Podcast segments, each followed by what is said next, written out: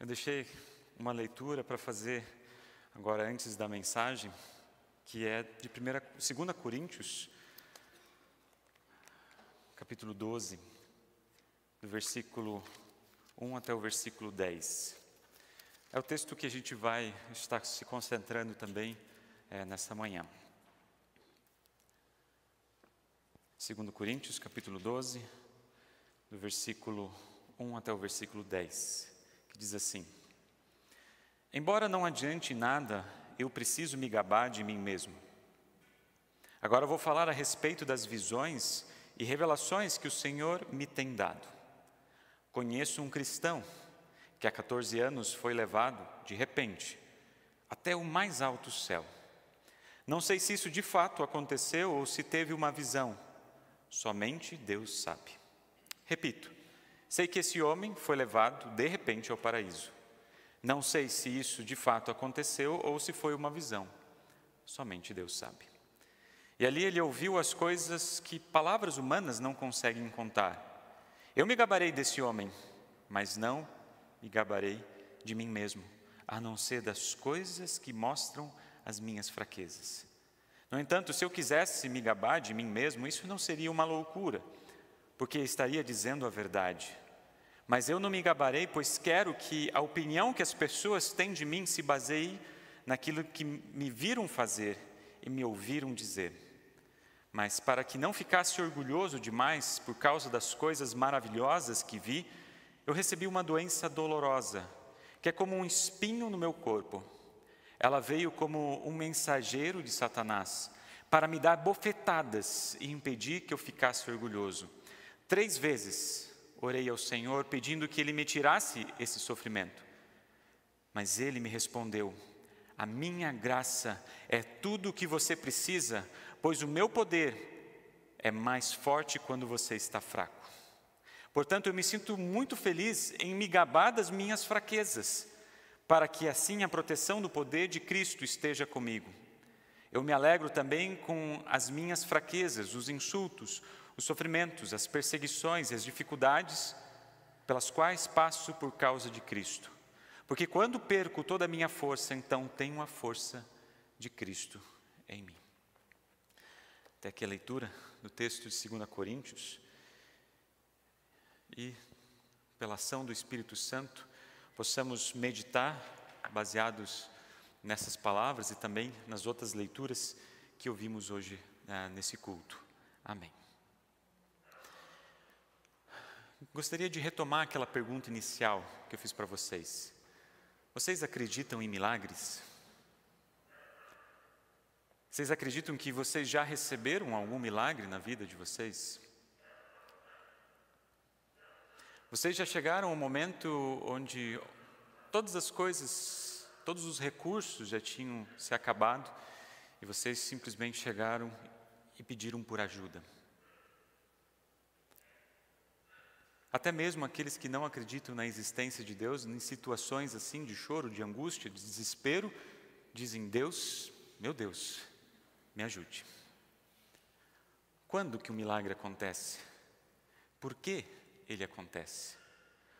O que faz com que o milagre aconteça? O que faz com que o milagre não aconteça? Será que depende de mim? Será que depende dos meus esforços? Será que depende da minha intenção? Será que depende da minha fé? Ou será que depende de Deus em querer fazer ou não? O que, que faz o milagre acontecer ou não? Então, nessa última semana, é, eu acabei lendo uma frase que me fez pensar bastante a respeito disso. A frase dizia mais ou menos assim: Nós vivemos num mundo com uma mistura de milagres e não milagres. Nós vivemos num mundo com uma mistura de milagres e não milagres. E me fez parar para pensar: realmente, algumas pessoas recebem milagres e a gente precisa reconhecer que outras não. Como é que é viver no mundo de milagres e não milagres. Eu quero convidar vocês para pensar um pouco mais sobre esse assunto. Quando a gente olha na narrativa bíblica, especialmente nos evangelhos, nos quatro evangelhos, a gente tem ali mais ou menos, alguns autores dizem, em torno de 60 a 70 milagres narrados, descritos. Mas todos nós sabemos que muitos outros aconteceram, não é mesmo? A própria leitura né, do, do, do, do, Evangelho nos, nos faz dizer isso, que os discípulos saíram e realizaram muitos milagres. Ou, como diz o Evangelho de João, muitos outros milagres foram feitos, muitos outros sinais aconteceram, que não estão escritos nesse livro. Então, nós sabemos que muitos milagres a mais do que aqueles que estão descritos e que nós hoje é, conhecemos. Só para vocês refletirem um pouco, nas últimas duas semanas, aqui mesmo na igreja, nós refletimos sobre milagres. Se lembram da história que os discípulos tinham saído com Jesus? Veio uma tempestade enorme, só que Jesus estava tranquilo, deitado no fundo do barco, um barco não muito grande, e os discípulos estavam tremendo de medo, pensando que iriam morrer. Chamam o seu mestre e diz: Nós vamos morrer. Jesus olha, diz para a natureza e fala assim: ó, Fique inquieto. Olha só, a natureza se acalma. Depois disso, nós ouvimos na semana passada a pastora Laura refletir sobre outros dois milagres. Um pai que pede ajuda pelo seu filho, pela sua filha. Jairo pede ajuda pela sua filha. Vai até encontro de Jesus e diz: Minha filha está muito doente precisa da tua ajuda. Jesus prontamente vai em direção ao pedido de Jairo, só que no meio alguém toca na capa de Jesus e ele sente sair poder dele. Ele quer saber quem foi. Então a gente é, percebe que era uma mulher que há 12 anos estava sofrendo por uma hemorragia, que ela tinha ido a muitos médicos e nenhum deles tinham conseguido resolver o problema. Jesus cura aquela mulher e naquele mesmo momento os servos de Jairo chegam para para né, o seu, pro seu né, para Jairo e diz assim: Não incomode mais o mestre, a sua filha morreu. Mesmo assim, Jesus não dá muita bola para isso, vai ao encontro da filha e ressuscita a filha de Jairo. Mas a gente poderia ir para muitos outros milagres que aconteceram. Jesus acalma a tempestade, além de acalmar, ele anda sobre as águas, ele multiplica pão, pães e peixes, ele expulsa demônios, enfim tantos e tantos milagres que estão descritos na narrativa bíblica. E as pessoas perguntavam, a gente vê no texto de hoje do Evangelho, de onde é este homem que consegue fazer tudo isso? Aonde vem a sabedoria dele? Como é que ele faz tantos milagres? Por acaso ele não é o carpinteiro? Ele não é o filho de José e Maria? Por acaso ele não é irmão de Tiago, José, Judas, Simão?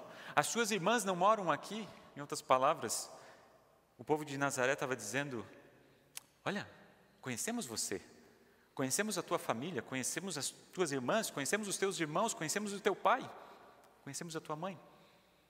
Você não é muito diferente de nós. Como é que você faz tudo isso? E no momento que eles perceberam que ele, eles conheciam a sua, a, a, sua identidade, ficaram desiludidos. Então Jesus responde: um profeta é respeitado em todos os lugares, menos entre os seus parentes e na sua própria casa. Mas mesmo assim, Jesus ali realizou muitos milagres, diz o texto. É, Jesus realizou alguns milagres, pondo a mão sobre a cabeça das pessoas. Mas eu fico pensando, até mesmo na época de Jesus, ali também houve milagres e não milagres. Ali também pessoas não foram tocadas por Jesus e não foram curadas. Tiveram que viver com a, a situação, com a doença, com um problema que estavam enfrentando. O mundo da mistura de um, milagres e não milagres. Mas percebam, o objetivo de Jesus não era realizar milagres, esse não era o objetivo principal dele. Ele utilizava os milagres para um propósito maior. Primeiro, que era afirmar, não somente em palavras, mas em ações, a sua identidade, e especialmente dizer: o reino de Deus chegou, o reino de Deus está aqui. O texto que lemos agora de 2 Coríntios também é um outro exemplo de alguém que vivenciou milagres e não milagres na sua vida. O apóstolo Paulo. Talvez vocês conheçam a história do apóstolo Paulo, não cabe aqui a gente retomar a história dele, Mas ele, na sua vida, passou por milagres e não milagres. Aqui ouvimos num, um testemunho muito interessante, muito rico, dizendo que ele teve uma visão. Ele não sabe bem ao certo se foi apenas uma visão, se foi um sonho, ou se ele foi levado no corpo, Deus sabe. Ele diz: Deus sabe. Mas ele teve a oportunidade de visualizar o céu. Ele teve a oportunidade de estar no céu, no mais alto céu, diz aqui no texto bíblico. E isso reverberou na sua vida, porque ele marcou um dia: olha, isso aconteceu há 14 anos. Isso aconteceu. E quando a gente olha e lê 2 Coríntios e outros textos, ele diz: Fiquem, fixem os seus olhos nas coisas que são do céu, naquilo que não se vê. Ele estava dizendo com isso. Ele diz: Olha, Deus nos transforma de inimigos em amigos dele. Paulo, vocês não concordam que Paulo deveria ser a pessoa onde essa Paulo não deveria passar por nenhuma dificuldade? Vocês não concordam comigo? Paulo deveria ser aquela pessoa que teria tudo na sua vida, além de saúde, as coisas aqui materiais também nessa vida. Como alguém que anunciava a maior riqueza dos céus podia sofrer algo tão forte em seu corpo? Às vezes dá a impressão que Deus não cuida dos seus servos.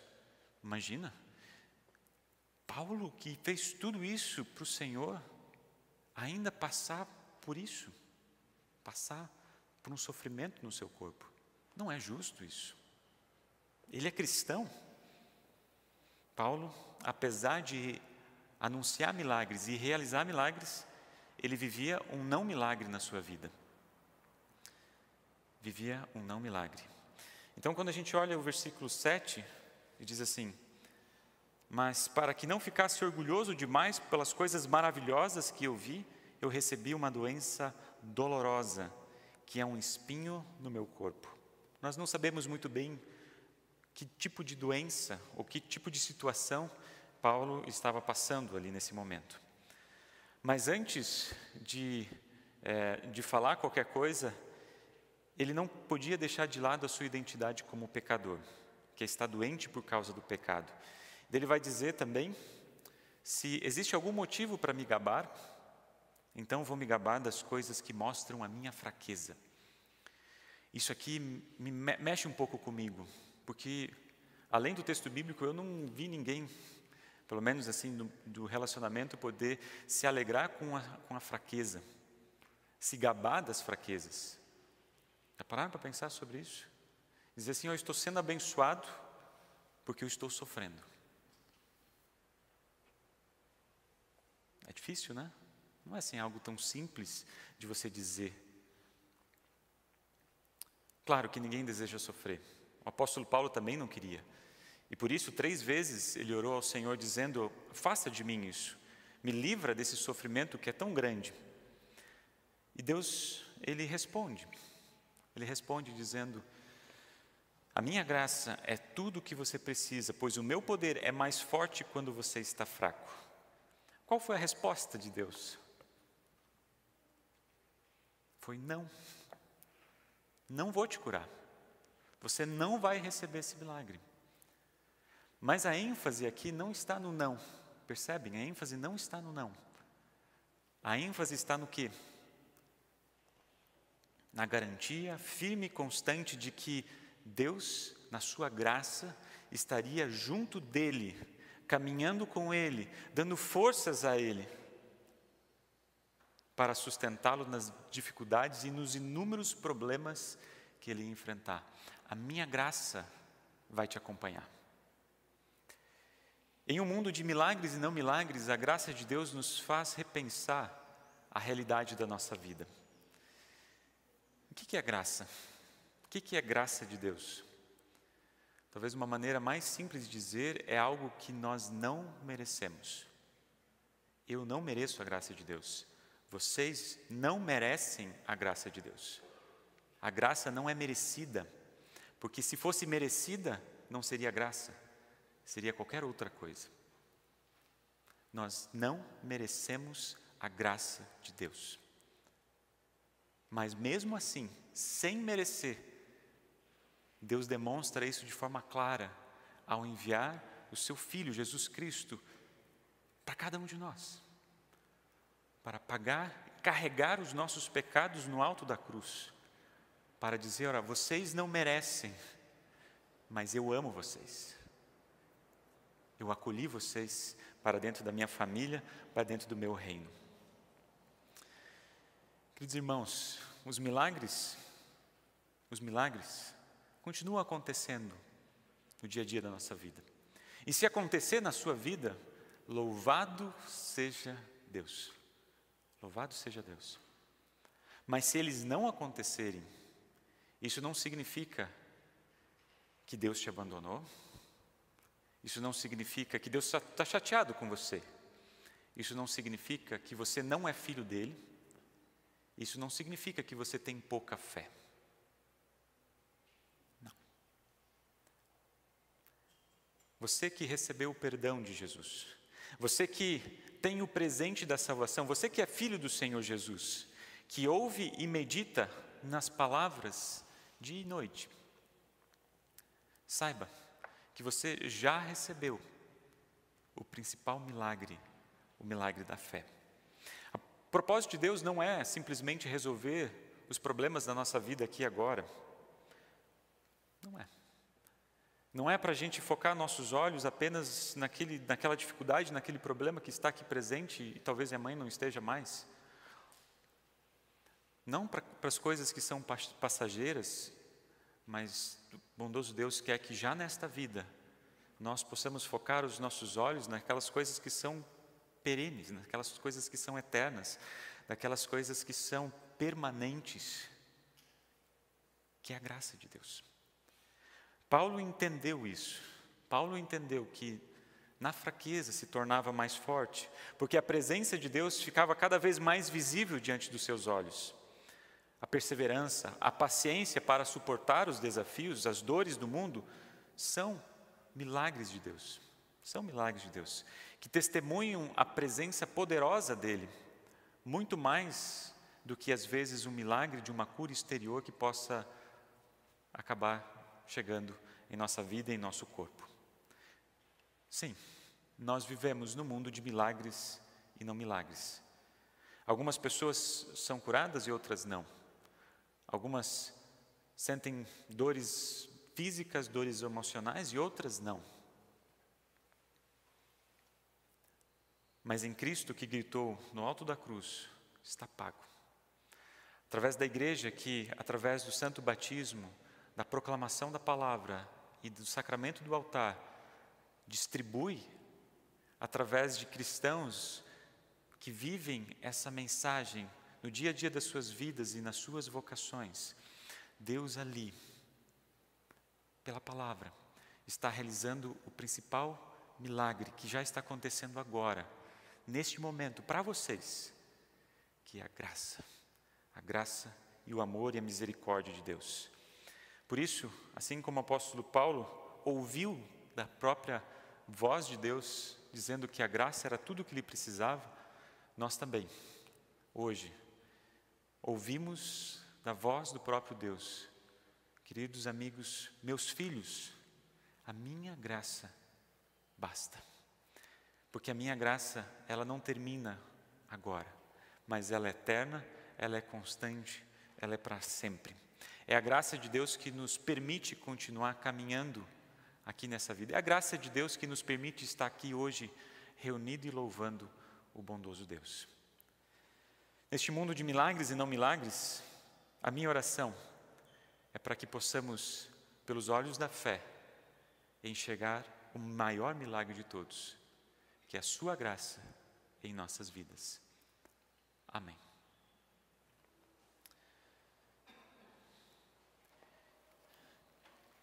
que este refletir da santa mensagem de Deus continue produzindo né, os frutos da fé através da ação do Espírito Santo e aquilo que está além do nosso humano entendimento possa preservar e manter firmes a fé e a vida de vocês, hoje e sempre. Amém.